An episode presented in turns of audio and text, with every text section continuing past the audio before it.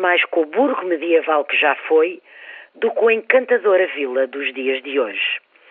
Celebrava-se neste domingo de Ramos o início das cerimónias da Semana Santa, que desde a década de 60 são um dos impressivos ex-libris deste lugar pintado de branco. Vigiada pelo romano castelo conquistado pelos portugueses em 1148, Óbidos anicha-se entre altas muralhas e circula pela memória das suas torres e igrejas, portas e pelourinhos, chafarizes e cruzeiros. E foi por entre ruelas e vielas que, em passo cadenciado, circulou também a encenação magnífica da procissão dos ramos.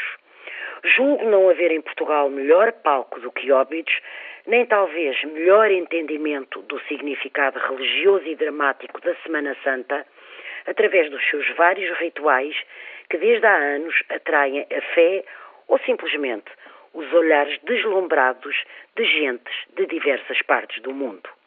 É claro que Óbidos beneficia de dupla ímpar, o jovem Telmo Faria, reeleito em 2005 na presidência da autarquia, e o pároco José Luís. Um ocupando-se dos assuntos do mundo, o outro das coisas de Deus, mas com igual enérgica responsabilidade, são assim o melhor exemplo do serviço à comunidade.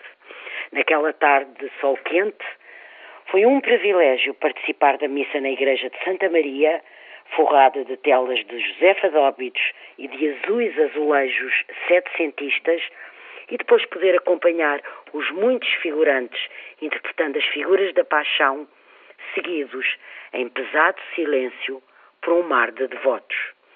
Um privilégio que daqui agradeço a quem, Páscoa após Páscoa, faz de Óbidos, conselho onde fica a minha segunda morada, esta fecunda sementeira espiritual. Há dias constatei uma vez mais que de cada vez que se aterra no aeroporto de Lisboa, compra-se uma guerra com os táxis ali estacionados. Sobretudo quem tem como eu a infelicidade de morar ao lado da Portela. Coisa ótima, é claro, se há transporte privado porta a porta. Senão, a guerra é certa e feroz. Aterrorizada, começo logo por pedir desculpa de morar perto. Depois, falo da bola ou do tempo para fabricar bom ambiente. E quando o clima ameaça ou pior, murmuro estupidamente que não tenho culpa de morar no Campo Grande, como quem implora por clemência. Mas nada feito. Os motoristas são automaticamente odiosos, batendo no volante e de imediato soltando imprecações em português vernáculo. Ou seja, não sou poupada nem à culpa, nem ao castigo de não morar no Estoril ou em Trás-os-Montes. Há menos de um mês, uma inspeção feita pela Autoridade para a Segurança Alimentar e Económica detectou em alguns destes senhores falcatruas com os preços praticados em percursos rápidos. Imagine seu, prisioneira malgré moi, num percurso rapidíssimo.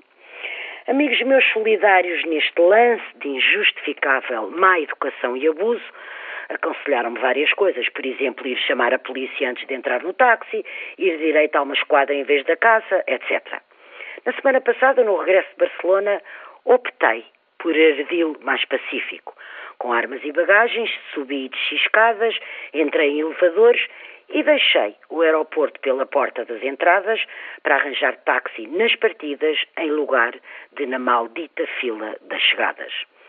Enfim, serve este lamento como aviso de incautos em tempo de férias de Páscoa, como sabemos, tão propício a estas e a outras. Boa Páscoa!